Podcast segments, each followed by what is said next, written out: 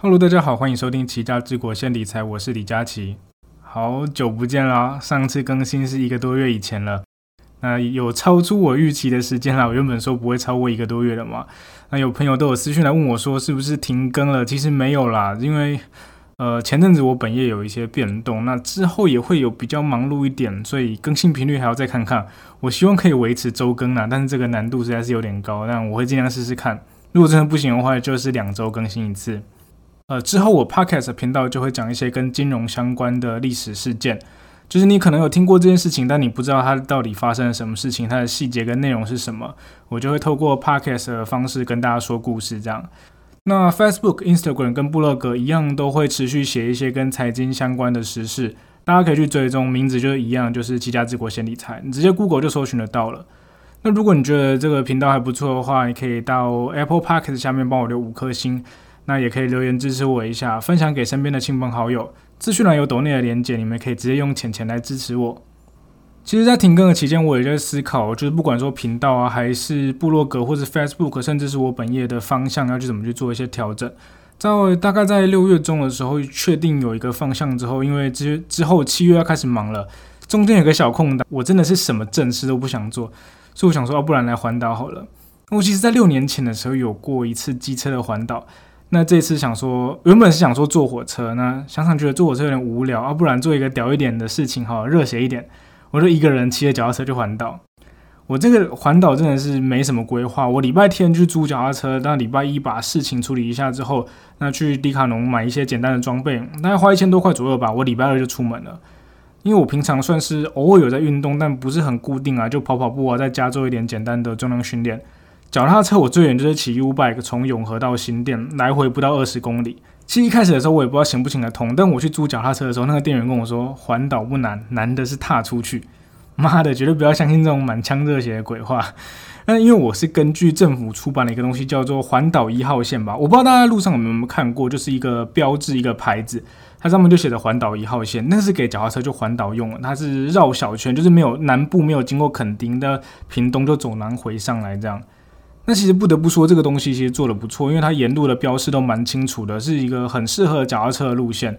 那我第一天从台北到新竹嘛，那我想说啊，那应该蛮轻松的，我就开开心心的睡到八点多才出门。我以为下午就可以到新竹，那我可以去逛什么城隍庙夜市啊，那去吃东西吃的，然后还可以去找朋友。结果路途比我想象中的艰辛太多。到新竹的时候，天气那个天色已经黑了，那随便吃一吃就倒头下去睡了。那隔天的目的地是台中，路途又更遥远，所以我六点就起床出发了。那沿路都是爬坡、逆风，因为夏天吹西南风嘛。那下大雨，然后我膝盖又爆掉，我真的觉得超无助，然后觉得自己很北齐在那边搞事。啊，不过最后跌跌撞撞还是到台中了啦。啊，我隔天真的一度想要放弃，直接回台北，但我又想想车子也租了，我这辈子大概就这么一次吧，我就把它撑下去了。那接着又去了嘉义啊、台南啊、高雄。那绕到东部的时候，其实东部真的蛮漂亮的，它。左边是山，右边是海。虽然真的很热，但是看到这些风景就觉得蛮值得的啦。路途上有遇到一些有趣的人啊，我遇到一个五十岁的大叔，一个人骑着脚踏车环岛；还有一个从台东一天哦，从台东骑到花莲的铁人小哥。那我有遇到那种徒步环岛的路人。其实我在南部跟东部的时候，偶尔路上都会有人跟你说加油，那听到的时候其实蛮感动的啊。北部都没有了，北部就他妈一直按你喇叭这样。其实整趟旅程最可怕的是在宜兰撞尾的时候，那时候遇到一种鸟，它叫乌秋。那因为它这个时间是它的繁殖期，只要有人经过，它就会攻击人。所以我那时候骑车骑到一半的时候，我突然觉得后面有一只鸟一直靠我很近，然后对着我大叫，那疯狂的俯冲下来要咬我。然后我就在路上疯狂的大吼大叫，我真的超像智障，我一直啊，然后一直跑，一直跑，一直叫，一直叫。然后我后来就停下来，我转头拿水壶跟它对决嘛，结果它就飞走了。那结果我想说，那那应该没事了，我就继续就是上脚踏车，我要继续往前骑。结果骑没两步之后，他又冲下来要攻击我，超可怕！我后来这样跟他来来回回折磨了大概十几分钟、二十分钟，后来终于脱困了。这应该是我觉得就是环岛遇到最惊险的事情。我现在总共环岛大概环了十天左右吧，其实真的很累啦，不过还蛮好玩的。但这种东西跟当兵一样，一次就够了。我还蛮建议说，如果你刚好有一个长假，那你也不知道干嘛，然后你的人生也不知道干嘛的时候，你可以试试看去骑个脚踏车去环岛，我觉得是个蛮不一样的体验的。好了，我今天要进入主题了，不然别人以为这是是旅游频道。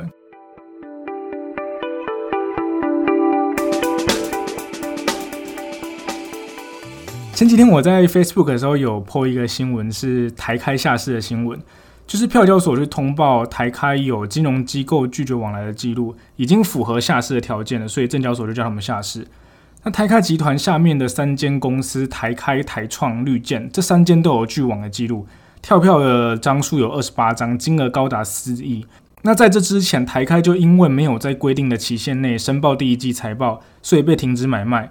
董事长邱玉云就出来说，那个账册、支票跟财会系统被偷，所以才会跳票下市。诶，干你掰理由也想一个好一点的嘛？一个堂堂的上市公司，账册会被偷，你说出来真的被他笑死诶。但说真的，台开这种鸟公司，一般散户不太会碰啦，所以说。呃，就不太去聊这次他们下市的细节，还有一些经营权争夺的事情。大家可以有兴趣可以去看新闻，可以看到他们父女相斗的细节。那其实看到这台开这两个字，应该觉得有点眼熟，对不对？就大概在十几年前阿扁执政的时候，有个著名的台开案，当年真的是轰动一时，因为这个算是扁政府时期的一个政重大的政治丑闻，媒体那时候照三餐报，什么台开案啊、三井宴啊。所以自己就要跟来跟大家聊聊，说那时候到底发生了什么事。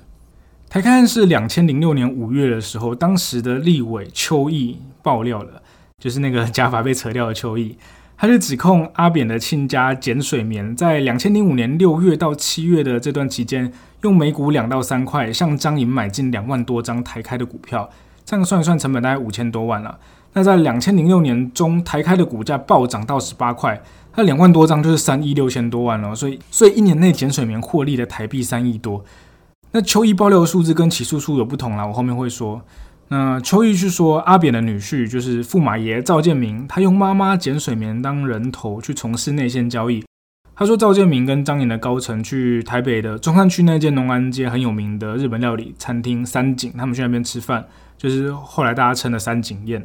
他从三井宴里面得知台开公司的利多消息，那回家跟老爸讨论之后，决定用妈妈的名字买股票。那邱毅爆料之后，剪掉就去陆续去约谈赵建明、简水棉跟赵建明的爸爸赵玉柱。后来赵建明被羁押进监，移送台北看守所，是台湾史上第一个被羁押的第一家庭成员。我记得那时候看到一个新闻很好笑，就是看守所对每个犯人都会有编号嘛，就跟当兵的时候一样，新训的时候大家都不会叫你的名字，都叫你的号码。那赵建明那时候编号是二二六零，然后大家就疯狂去买四星彩，然后压二二六零，搞到买的人真的太多了。如果真的开二二六零出来，台彩会赔到死，所以他们还台彩封盘。那时候大台知道原来台彩是可以封盘的，台湾人真的是蛮智障，蛮好笑的。那剪掉后来借由台开案去清查相关人员的账户，另外发现赵建明还涉嫌收贿关说台开的董事长人士，收取药商的回扣，那还有收贿关说银行连带。这三个跟台开加起来就是当时合称的四大弊案。除了四大弊案之外，赵建明还收取奈斯集团两千七百万去干涉国票金的经营权之争。这就是从台开案就挖出一连串赵建明犯罪的事情了。那我刚刚讲这些就是台开案大概的经过。那我接下来就会借由起诉书去详细说明台开案到底发生什么事。那我简介一下台开案的人物，赵建明就是阿扁的女儿陈信瑜她老公嘛，那时候是台大医院的医生。赵玉柱就是赵建明的老爸，蔡清文是国票证券的董事，尤世一是宽频防汛的负责人，那还有一个叫苏德健的，他是台开的董事长。事情开始发生在两千零五年的四月，那时候苏德健还不是台开董事长的时候，他只是一个台银的员工。那因为斗争失利，所以没有官可以当。他偶然看到了媒体在报道台开的董事长跟总经理的职务要去做调整，所以熊康熊胖想要捞个官来做。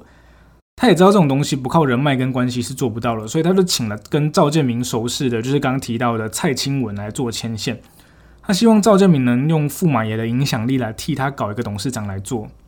他答应，如果这件事成的话，他会给赵建明三百万。所以后来两千零五年五月的时候，总统办公室的幕僚马永成跟财政部长林权讨论人事案的时候，有提到台银苏德健这个人。苏德健之前刚说他斗争失利嘛，不过他后来到处去澄清，而且监察院也有替他平反了，因为他整天在那边靠腰嘛，所以他的人事问题也是一个麻烦。加上台开的董事长因为有官股跟民股斗争的问题，所以也算是一个死缺啦，一直找不到合适的人选。那所以马永成就建议苏让苏德健去当董事长，林权也同意了。所以零五年五月台开的董监事改选的时候，苏德健就获得台银的推派，成功当选了一席董事。六月被董事会推选为董事长之后，七月就上任。这边先提一下台开的股权结构。当时台开的主要股东是国营的银行，官股大约占四十八趴，民间的股东大概占四十五趴，主要是年代的邱富珍。零八年之后才因为官股释出股份，所以变成了民股主导。那时候董事会结构就是公股有五席，民股有四席。虽然公股占多数，但其实差距不大。而且民股的股东是媒体，所以不太好惹，两边常常斗来斗去的。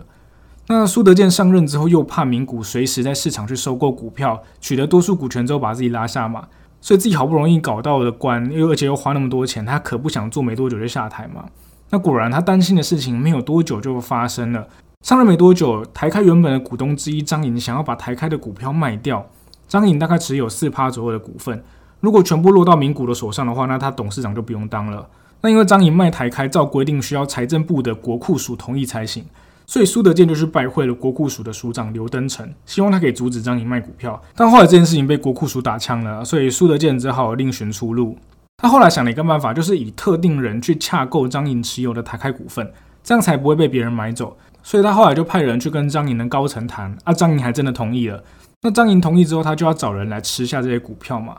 他想要巩固经营权的话，势必得找一个有利一点的人来当门神。他后来想一想，就想到了，又想到了驸马爷赵建明。所以他又去找了刚刚讲的国票的蔡清文牵线，希望赵建明可以来买下这些股票。同时，他也透露了一些内线给蔡清文。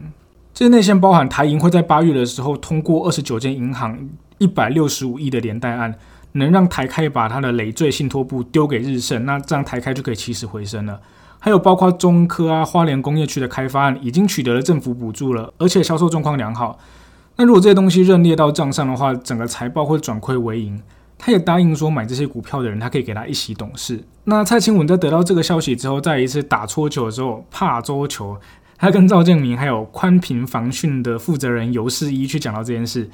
赵建明觉得这个东西有利可图啊，尤世一他想要董事的席位，因为他觉得这个董事的席位对他的房产的业务有帮助，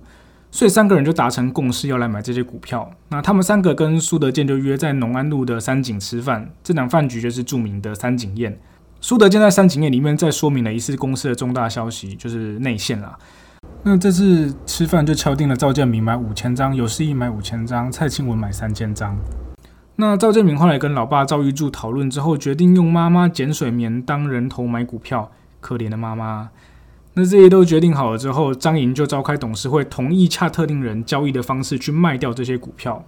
那这三个人在买完股票之后，等股价上涨就陆续出脱了。根据起诉书，赵建明获利了三千万，尤世一获利了七千万，蔡清文获利了六百万，跟前面秋意爆料的有点出入了。那台开案从两千零五年七月起诉到二零二一年跟五审定验，总共花了十六年。最后赵正明被判刑了三年八个月，赵玉柱四年，苏德健三年八个月，尤世一被判四年四个月。台开案还有一个到现在法律界还在热议的一个争论点，就是犯罪所得的计算。零七年六月二审宣判完之后，最高法院就因为计算内线交易犯罪所得的金额没有说清楚，发回更审。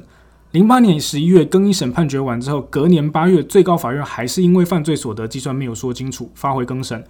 那更二审、更三审、更四审都是用同样的理由，犯罪所得计算没有说清楚，通通发回更审，一直到更五审才定验。那赵建明跟赵玉柱犯罪所得三千五百万，尤世一六千六百万。那尤世一在去年十月入监服刑之前，有准备了一份新闻稿。他说，台湾的法律制定对犯罪所得计算不够周延，希望自己是最后一个受害者。那他说的其实就是证交法第一七一条第二项的规定。证交法一七一条第二项内容，我大概简化一下，就是说，如果你犯了第一七条第一项的罪，那台开案的例子里面是内线交易罪。他判的是三年以上十年以下的有期徒刑，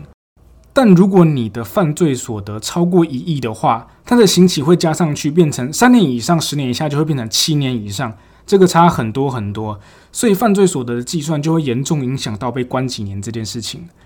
那犯罪所得要怎么算？争论点有两个，第一个是犯罪金额认定的时间点，第二个是共犯的金额是不是要相加。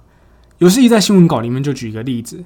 假如一群人去抢银行，那法律规定抢了一亿以上要判七年。结果有个强盗抢了三千万，他再把这三千万拿去买比特币，过一两年被抓到之后，比特币涨到一亿了。那检察官说这个犯罪所得一亿，所以要关七年以上，这样合理吗？再来是共犯问题，检察官起诉的时候是把他们全部的人的犯罪所得加一起来超过一亿去计算。那如果这中间有人只买了一张，他是不是也跟大家一样要判七年以上？那最后的判决结果，他们是合并计算啦。虽然最后判了三年、四年，是因为审判太久，所以刑期减半的关系，不然通通都是七年以上的刑期。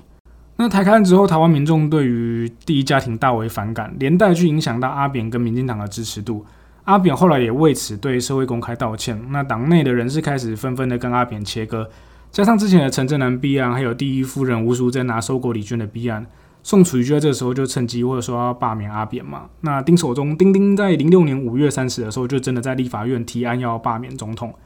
那当时获得在野党立委一百一十一席的联署，有通过联署的门槛，不过表决需要三分之二的立委同意，所以最后没有通过。